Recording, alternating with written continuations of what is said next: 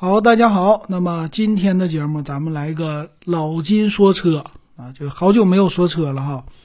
那今天呢，我们啊说一个叫一城一车。今天呢，刚才听粤语的歌曲，老金突然又怀旧了啊。然后听的这个粤语歌的时候，我就看了一下广州的地图，全景的，一看百度上的全景地图，勾起了很多的回忆。完事我就想啊，就当时我溜达的时候，在每一个城市走来走去，在一些城市生活，其实每个城市都有自己的代表的车型啊。我这是凭凭我自己的记忆给大家简单的说一说，并且呢，老金还是那个最不懂车的车评人啊，可能说错很多内容，请大家见谅啊。也是在节日期间就当解个闷儿。哎，听一听。那说到这个广州，广州呢，当年我去的就比较久了，呃，十六年之前了，呃，这个是二零零六年的事儿。哎呀，这现在是二零二三年，这听起来应该十七年之前的事儿了。这时间过得是特别的快呀。那那个广州特别好玩儿，广州这个城市，刚才我浏览了一下，呃，看这个全景地图嘛，我曾经。生活过和居住过的这些楼啊，就商务楼啊，还有一些居民楼啊，其实都在。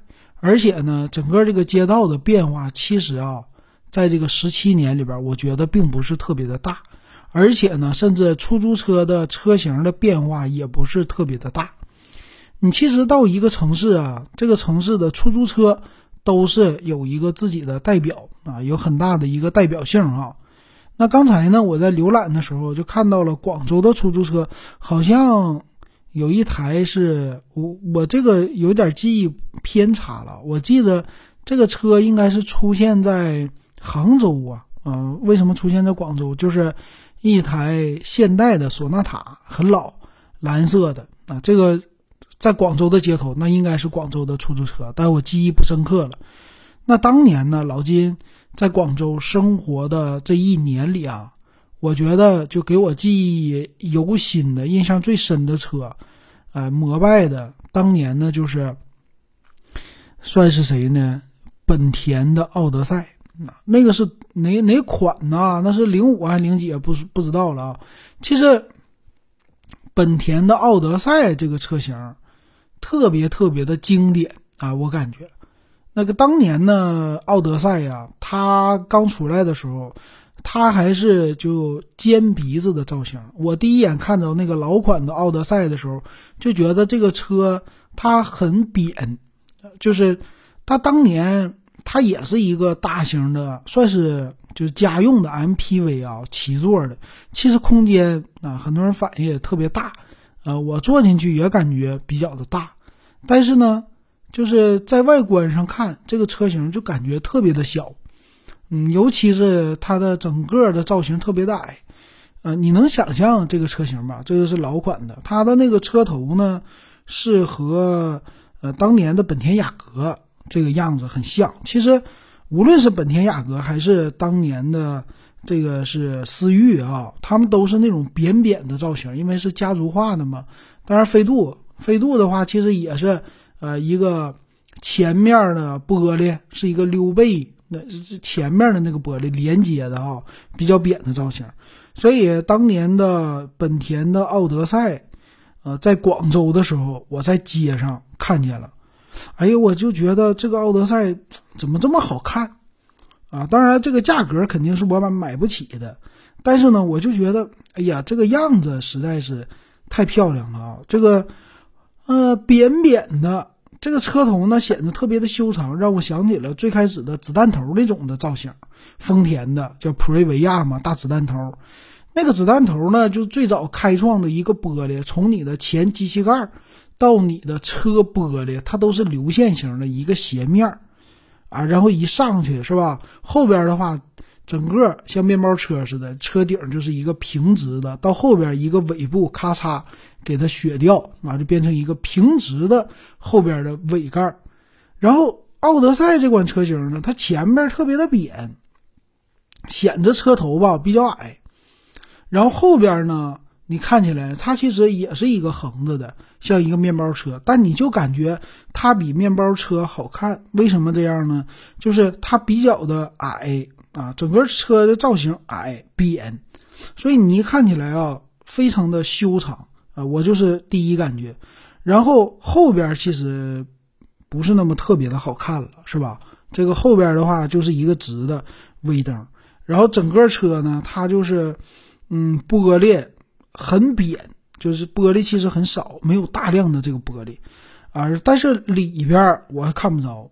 我当年在广州的街头啊，就是经常有很多人嘛，啊，你走的时候啊，很多人走在路上，有很多车，所以离我很近啊，就搁这儿开过去，我就觉得，哎呀，这个车的造型有一点像眼镜蛇啊，扁扁的一个脑袋这样的感觉，啊，然后后来呢，很多。呃，经典的喜欢开的这个是我在其他的城市也都经常看到这款车型，但是呢，看到的基本上都是老款，但是它的生命周期又特别的长。你包括现在咱们沈阳，它也有这款车型，然后你去其他的城市，你也能看到老款的。当然，现在呢，买这个老款的奥德赛啊，就是零五款啊、零四款这些的，那价格非常的便宜，就是两万块钱。也就这样吧，它并不是特别的贵啊。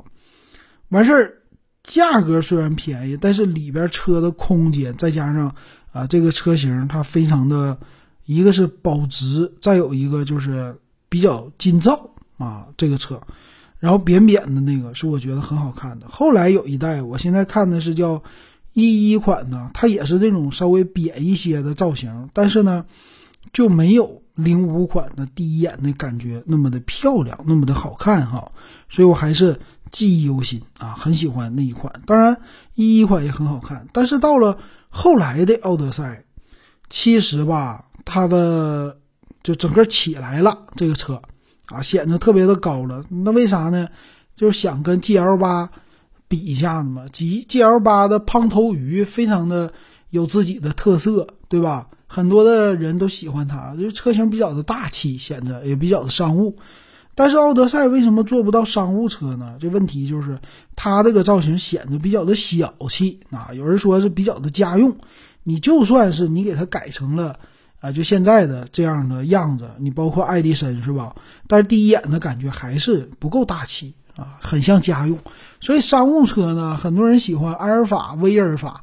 啊，丰田的埃尔法为什么好卖呀？当然了，很多人也是看你说这大车门一打开是吧，显得你这个东西就高级啊，显得大气。所以你坐商务车，尤其是你买商务的这种的这种范儿，你不能买小的，你不能买显得比较小的。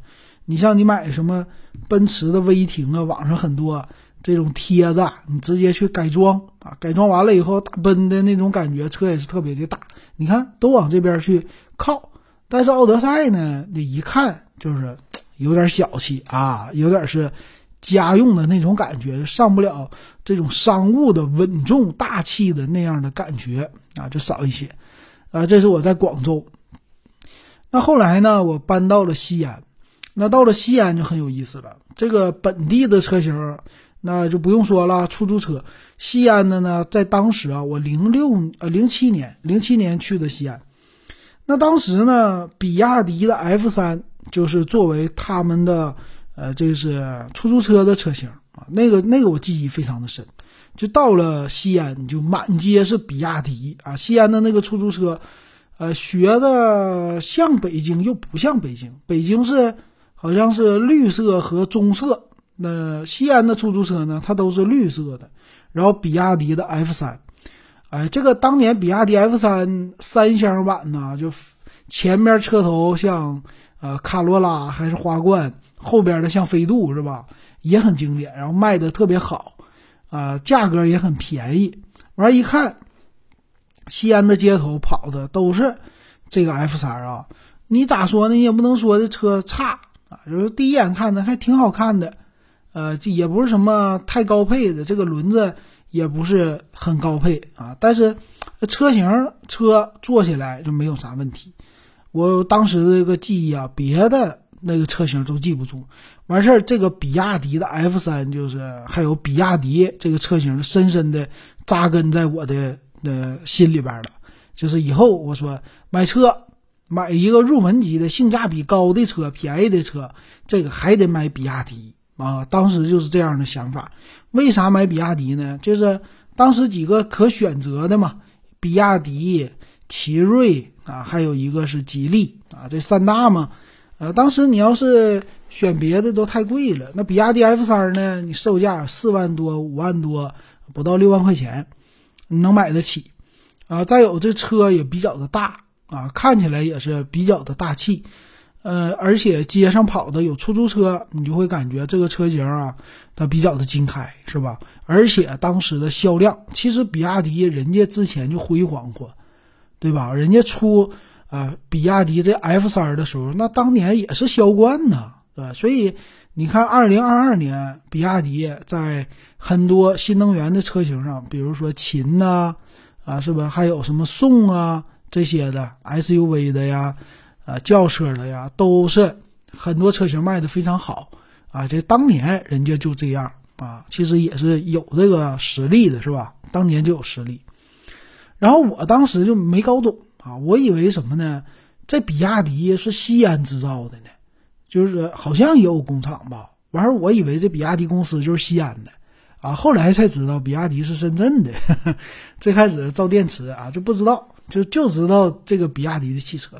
然后你在论坛上，我在论坛上去逛啊，这比亚迪后来的，呃，出来的 F 零啊，零蛋，或者管它叫 F 蛋，这个车型也是，就当时觉得，哎呀，这个入门级的比 QQ 好看多了，而且这个售价便宜啊，三四万块钱整一台真不错啊，就是又小巧又好停车，这当年也是一个，呃，很受欢迎的，很受改装。呃，喜欢改装还有年轻人受欢迎的一款车，然后后来它就出来别的了，是吧？比亚迪的，呃，就是对标什么啊，那个 B 级车的凯美瑞的呀，这些的车型，慢慢慢慢的关注啊，但是稍微贵点的又买不起啊，但是觉得非常的好，这就是西安啊那个城市，哎，也是你看离开那城市，搁那城市住了一年。你离开那个城市吧，你就想不起来那个城市再给你留下印象的，除了比亚迪之外还有什么车了？啊，一点印象没有。这个是 F 三，然后后来到了上海，啊，到了上海就很有意思了。其实你到杭州，我记得当时杭州去旅游啊，他们的车型是出租车，啊，记忆犹新，有两款，一款呢是，呃，咱们沈阳的出租车，啊，是沈阳的。是中华的中华骏捷，啊，这个骏捷的车型，其实我当年这中华在沈阳也是一个非常厉害的存在啊。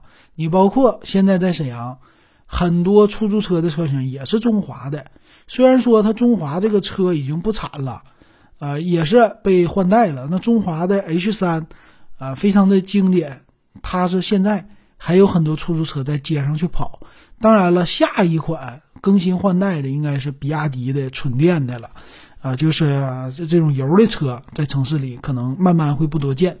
但是当年呢，中华，呃，第一代刚刚出来的时候，在沈阳其实就已经推出了出租车，中华的那个叫尊驰啊，这当时特别高端的出租车，就相当于说现在把什么红旗啊，把这个奥迪的 A 六你开在街上。当出租车那样的感觉啊，啊，当年呢是，呃，沈阳中华的尊驰出租车，当时那个出租车要价也挺贵，呃，比比普通的车好像贵个一两块钱，还是一个价，反正轻易你是打不到那款车的。哎呀，那个尊驰咱们一打打到一辆以后就觉得，哦呦，这坐上了奥迪 A 六的感觉啊，真爽啊！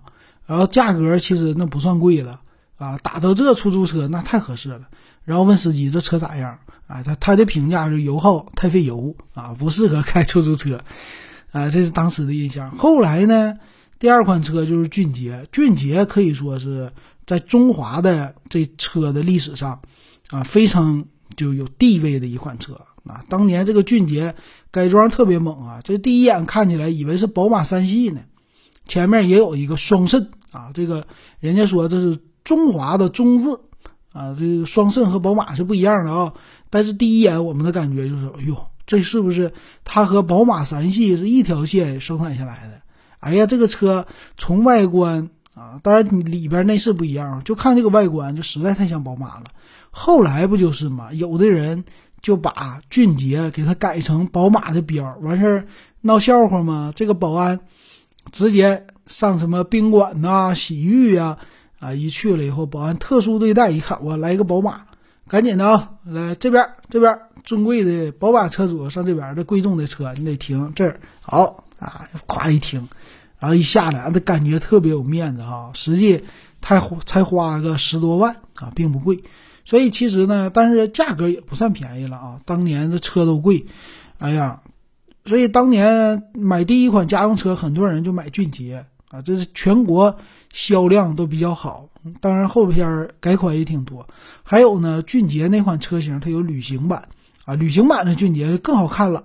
呃，其实中国国内的车企做旅行版的就挖根就是瓦罐儿这个车并不多哈，都能数得过来。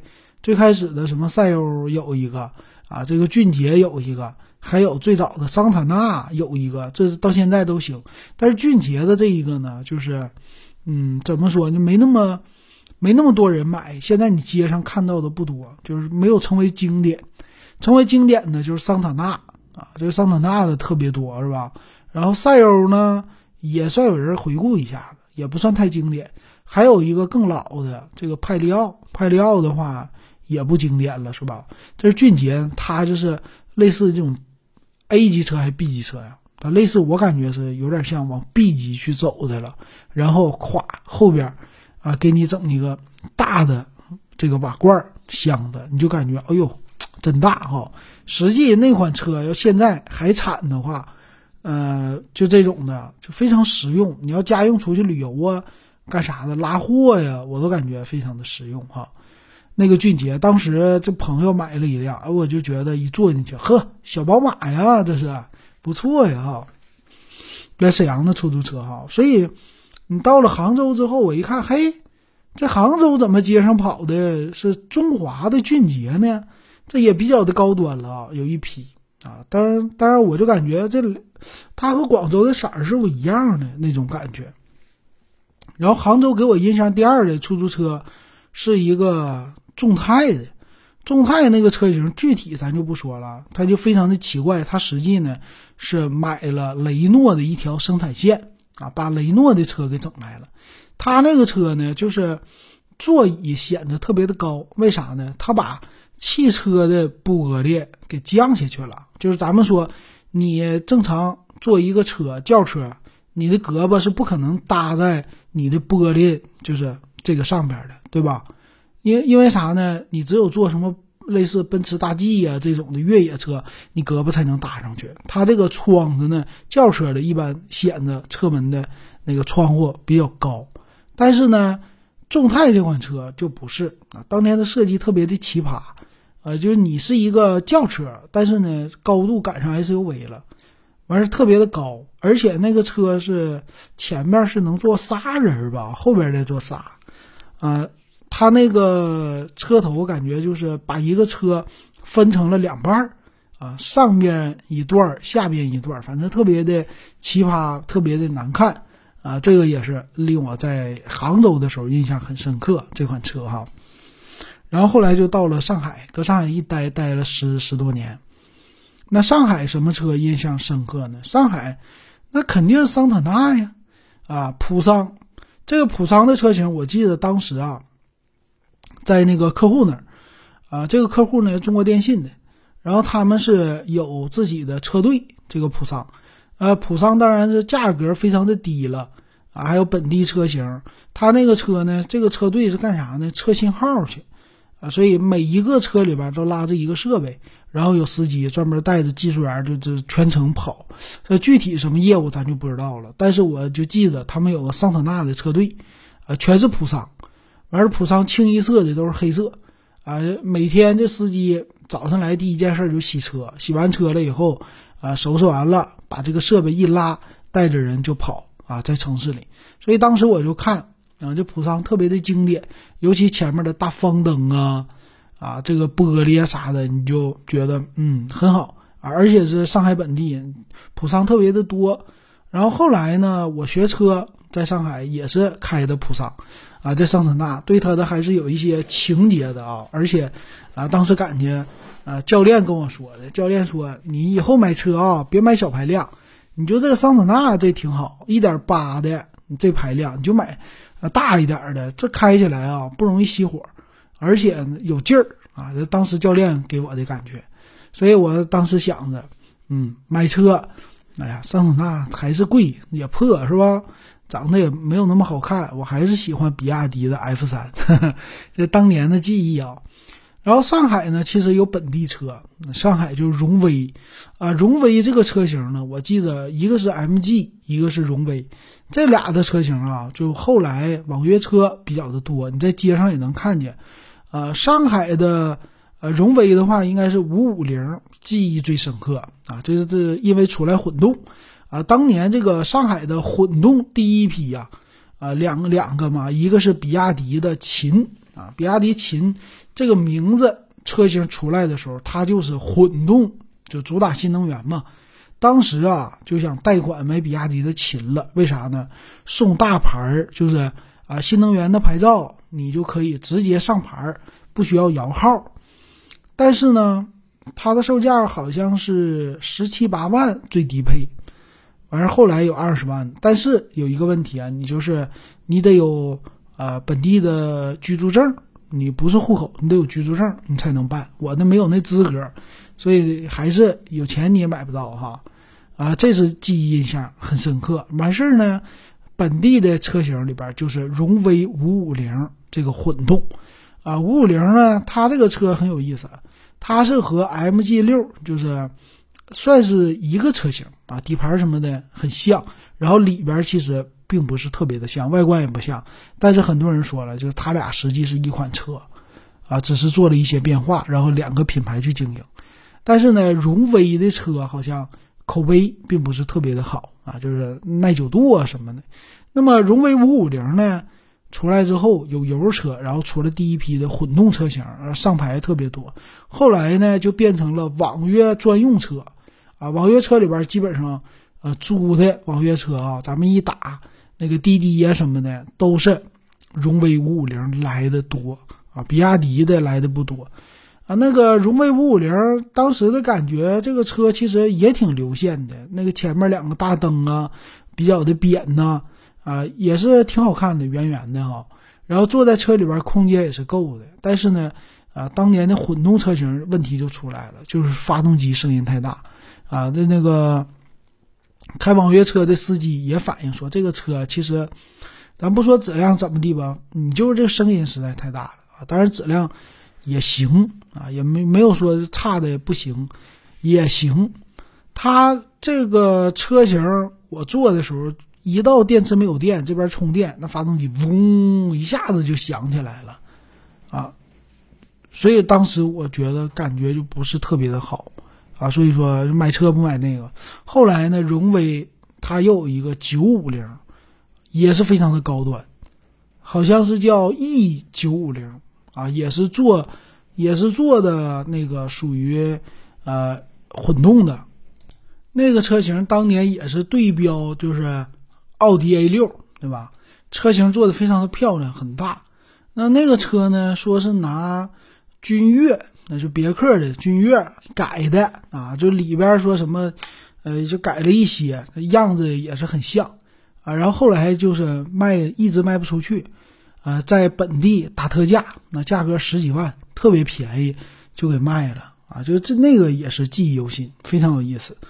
所以荣威的车呢，我实际去什么展厅啊去看呢，看的也很多啊。然后实际乘坐的也很多，其实。呃，记忆当中，你要是能买一个荣威的九五零，啊，其实也挺大气的，挺划算的，是吧？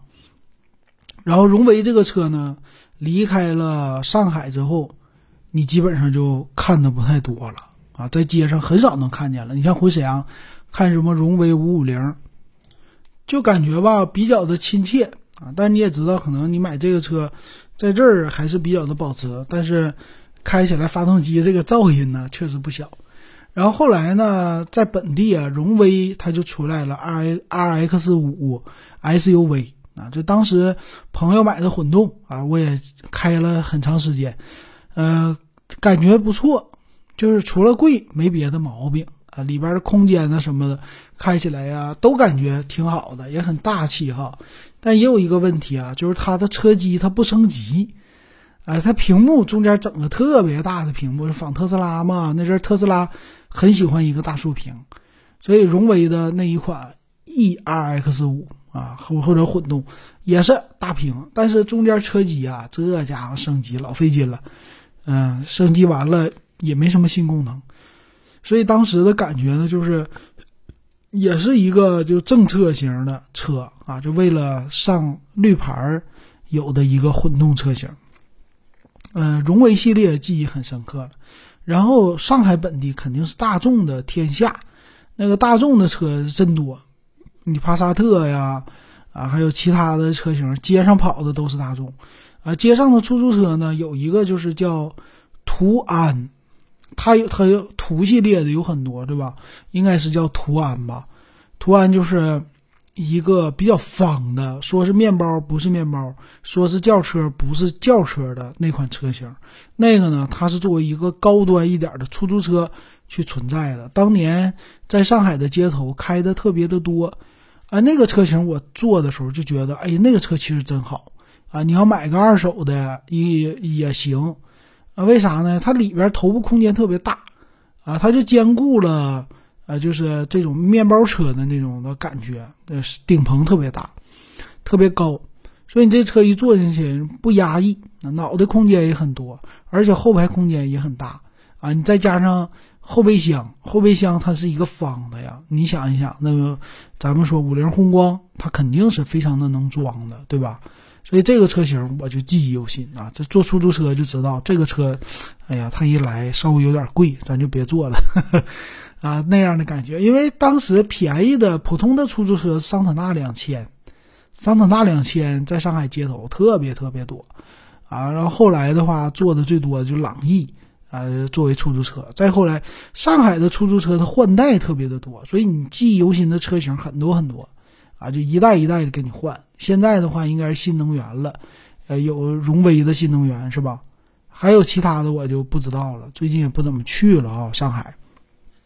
但是，啊，这这个新能源他们也很多，嗯，记忆犹新就是大众，一个是荣威，其他的什么凯迪拉克啊、通用的别克啊这些的，那就别克 GL 八记忆犹新，因为我啊也是借朋友的在上海开的，就感觉这车大，啊，非常的大气，很好，啊，别的你说特斯拉呀这些看的不多，然后回来沈阳，回来沈阳的话就最近这三年。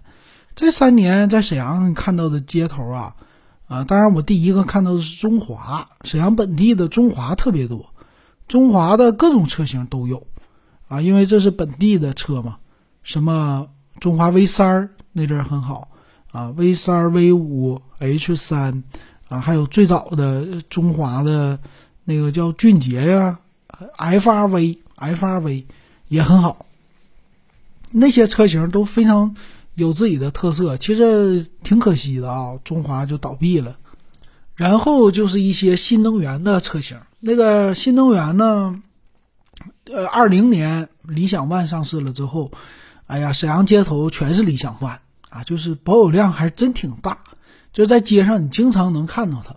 后来呢，就是特斯拉，特斯拉的 Model 三上市之后，其实街上也非常多。其实这和我之前的想象是不一样的啊，我之前。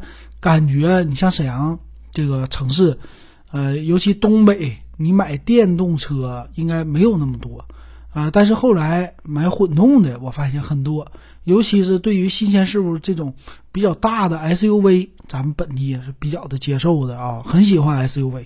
所以这种大一点的什么啊，理想 ONE 呢，在这边卖的特别好，但反而未来不那么多啊，未来 ES 八呀。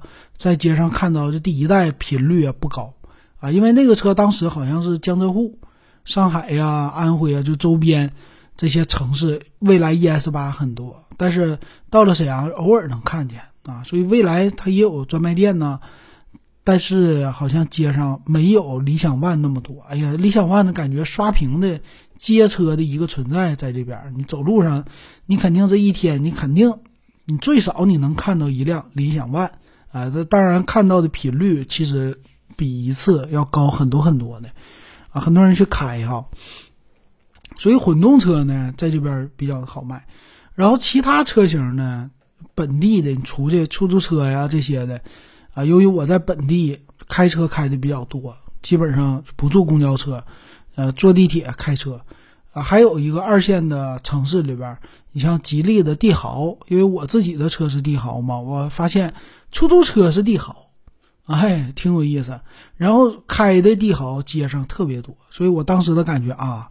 原来一线城市呢，比如说我记忆记忆印象，上海就是桑塔纳特别的多，帕萨特特别的多，啊，朗逸特别的多，就街车就是朗逸，啊，老百姓也买，出租车也开，啊，后来就荣威。但是回到沈阳呢，好像街车就变成了，就刚才说的这个这个车型啊，完事儿还有谁呢？丰田的卡罗拉特别多，啊，就雷凌、卡罗拉。这种日系车，哎呀，特别特别多。这个当时我想的不一样，我一直以为说北方的城市都是就属于大众的天下，但是到了沈阳啊，一看这哪有什么大众啊？大众不多，特别特别少。呃，就是街上看到最多的全是丰田，丰田、本田的话有，但没有丰田那么多。丰田的卡罗拉那简直啊，就是满满大街都是，就这样的感觉。你走吧，你在街上你就数吧。然后后来卡罗拉混动也特别的火，啊，这混动呢就变成了网约车的一个代表。沈阳以前网约车是轩逸啊，就是那个日产轩逸有一段时间，现在呢就是轩逸卡罗拉，就是十万块钱左右的这种车型特别多。然后我的这个帝豪呢，呃，他就是出租车了，现在啊在街上也挺多，啊也是就是，嗯，经常能看见。但是他和塔罗卡罗拉就是两个。价位的车型了啊，就价格不一样了啊。卡罗拉那真是的，网约车的一个代言代言车型。很多人买卡拉卡罗拉就是劝退了，买雷凌也劝退了。为啥？这街上你一开，别人以为你是网约车呢，啊，差点给你招手，就这样的感觉哈，挺有意思的啊。这基本上就是老金在这么多城市啊去溜达、去旅游啊，或者去生活。啊，想到的一些车型真的很有很好玩儿。那大家呢，是不是也在你的城市里边有这种类似的车型的存在呢？出租车呀，或者你们城市产的汽车呀，有什么特色？欢迎给老金留个言，咱们一起讨论。今天就说到这儿，感谢大家的收听。